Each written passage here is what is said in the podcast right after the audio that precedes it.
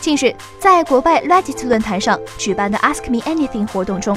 堡垒之夜的一位开发人员表示，他们正在考虑为游戏加入复活机制。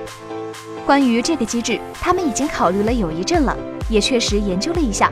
但他们还需要更多的时间去琢磨复活机制会对游戏产生多大的影响。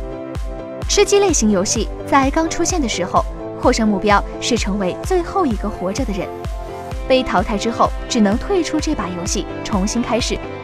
但是在四排模式中，被打倒的玩家还能被队友救起，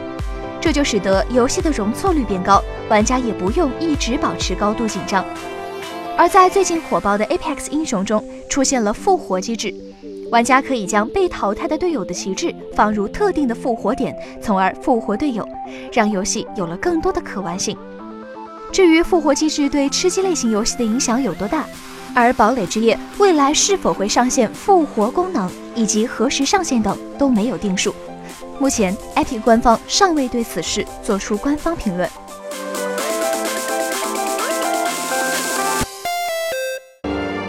请扫描以下二维码，添加关注“游戏风云”官方公众号，更多精彩好礼及互动内容，你值得拥有。